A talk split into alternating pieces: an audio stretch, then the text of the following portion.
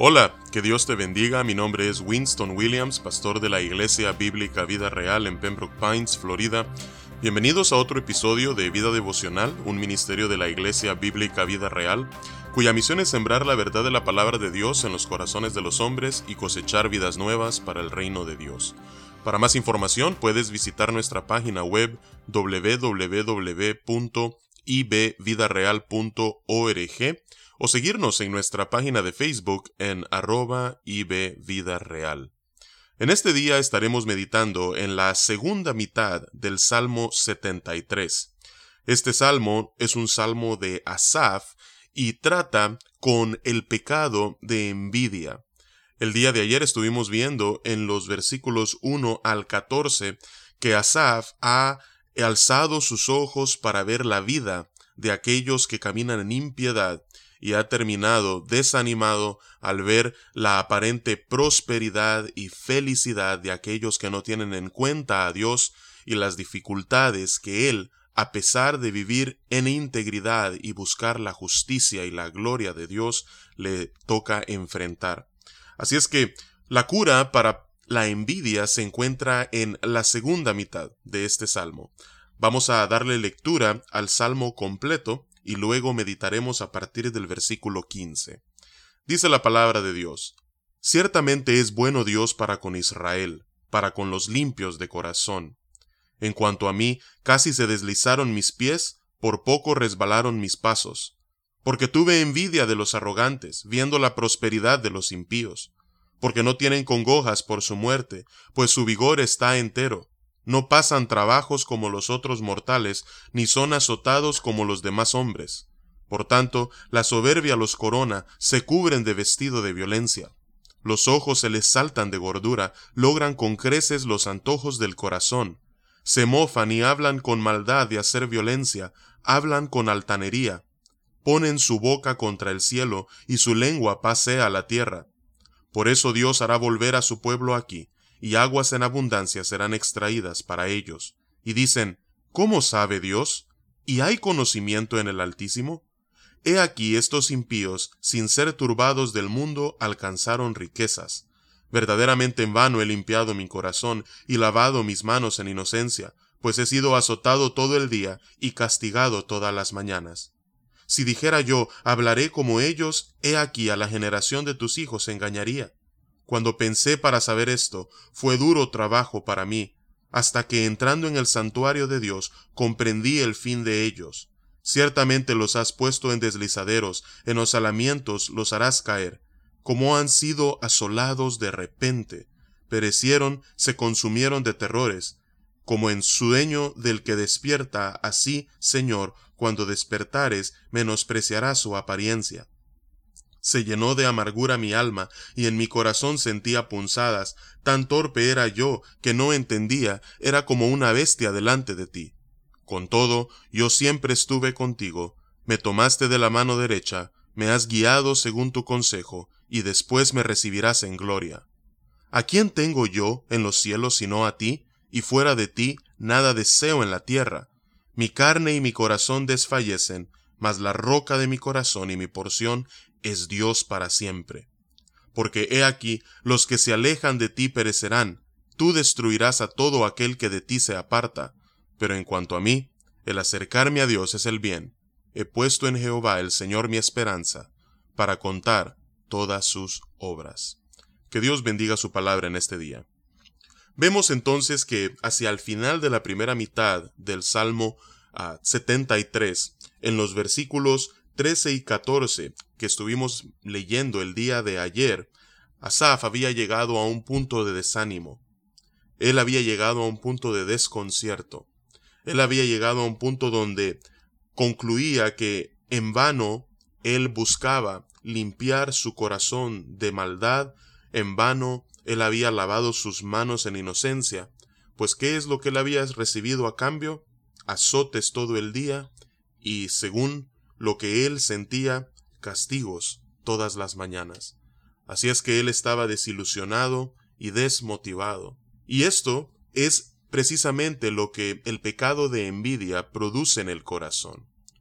Como estuvimos viendo el día de ayer, es como una carcoma que consume nuestro interior y nos va devorando de adentro hacia afuera. Nos roba la paz, nos roba la esperanza, nos roba el gozo.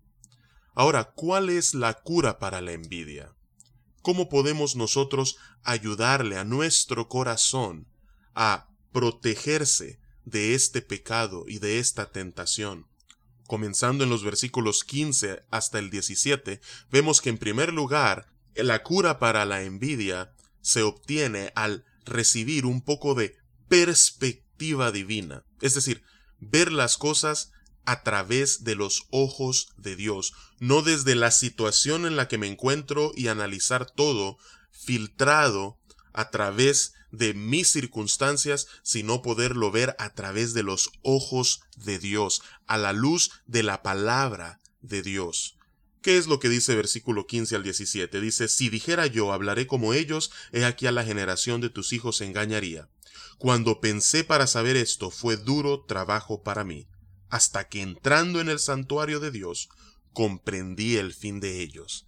Dice el salmista, mientras yo meditaba en esto, para mí se convirtió en una carga pesada, fue duro trabajo para mí, hasta que, dice el versículo 17, entrando en el santuario de Dios, comprendí el fin de ellos. Es decir, me di cuenta verdaderamente cuál es la realidad. ¿Y cuál es ese fin de ellos? ¿Cuál fue esa perspectiva que este salmista recibió? Continúa en los versículos 18 al 20 diciendo, Ciertamente los has puesto en deslizaderos, en asolamientos los harás caer, como han sido asolados de repente, perecieron, se consumieron de terrores, como sueño del que despierta, así, Señor, cuando despertares, menospreciarás su apariencia. Es decir, ese gozo o esa prosperidad que ellos pueden estar disfrutando en el presente será de corta duración. Y al final, después de que nada de eso sea más, lo que ellos enfrentarán será el juicio de Dios por haberse rebelado contra él y por no haberle tenido en cuenta en ninguno de sus caminos. Así es que, en realidad, quienes deberían de sentirse con temor, con tristeza, son aquellos que no toman en cuenta a Dios y no los que caminan en justicia. Porque nuevamente, aunque en el presente pareciera como que la maldad es recompensada con la prosperidad, lo cierto es que eso llegará a su final cuando Dios, con justicia, ejecute sus juicios. Así es que, mientras esta es la realidad de aquellos que no reconocen a Dios en su vida, ¿cuál es entonces la realidad y qué es lo que le espera a hombres como Asaf ¿Qué es lo que le espera a aquellos que caminan en integridad y que buscan la gloria de Dios en su vida? El resto del Salmo, desde el versículo 21 al 28, nos da la respuesta. Continúa el salmista diciendo, Se llenó de amargura mi alma y en mi corazón sentía punzadas. Nuevamente, lo que la envidia estaba produciendo en su vida. Tan torpe era yo que no entendía, era como una bestia delante de ti, dice él. Con todo, yo siempre estuve contigo. Me tomaste de la mano derecha, fui fiel y tú me conduciste, me condujiste. Me has guiado según tu consejo, y después me recibirás en gloria. ¿A quién tengo yo en los cielos sino a ti, y fuera de ti nada deseo en la tierra? Mi carne y mi corazón desfallecen, mas la roca de mi corazón y mi porción es Dios para siempre. Esta perspectiva nueva que el salmista había recibido le permitía ver las cosas con claridad y en realidad poner sus prioridades en orden y descubrir qué era lo que tenía más valor. Al ser guiado por Dios de la mano derecha, al ser guiado por el consejo de Dios y estar convencido que después sería recibido arriba en gloria, él concluye, a la luz de esta realidad, yo no deseo nada que no tenga que ver contigo, oh Señor. Es cierto, en esta vida presente y pasajera mi carne desfallece, pero aún así la roca de mi corazón, mi porción, mi contentamiento, mi plenitud, mi gozo se encuentra en Dios para siempre. Y concluye, porque he aquí los que se alejan de ti perecerán, tú destruirás a todo aquel que de ti se aparta. Nuevamente, la, la perspectiva que el salmista había recibido le dejaba ver con claridad cuál era la realidad. Pero, dice él, en el versículo 28, en cuanto a mí, el acercarme a Dios es el bien. Miren ahora cómo ha cambiado de el inicio de este salmo hacia el final. Al acercarme a Dios es el bien. He puesto en Jehová el Señor mi esperanza. ¿Para qué? Para contar todas tus obras. Esta nueva perspectiva le permitía ver no solamente con claridad cuál es la realidad de los que caminan en impiedad y los que caminan en integridad, sino que además le permitía ver con claridad todo lo que Dios ha hecho y continúa haciendo en su vida y a su alrededor. Así es que vamos a orar y vamos a pedirle al Señor que nos dé esta perspectiva, de tal manera que aleje de nosotros la tentación y el pecado de envidia. Señor, venimos ante ti en este día, Padre, identificándonos con Asaf. Han habido momentos en nuestra vida quizás en la cual nosotros nos hemos sentido de la misma manera, confundidos, desilusionados, con más preguntas que respuestas, pero Padre, te pido que tú puedas en este día darnos una perspectiva divina de la realidad, que podamos ver la realidad a través de tus ojos, a la luz de tu palabra, y no filtrada por nuestra circunstancia.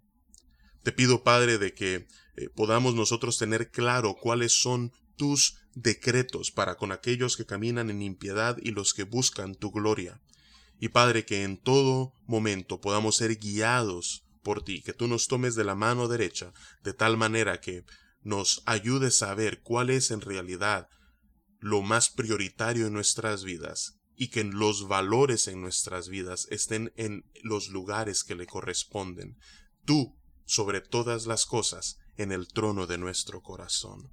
Así es que, Padre, que en ti podamos sentirnos llenos, completos, plenos, Señor, que podamos decir juntamente con este salmista, mas la roca de mi corazón y mi porción es Dios para siempre. Así es que, Padre, danos perspectiva. Y es en el nombre poderoso de Cristo Jesús que oramos en este día. Amén y amén. Que Dios te bendiga y con su favor nos encontraremos el lunes.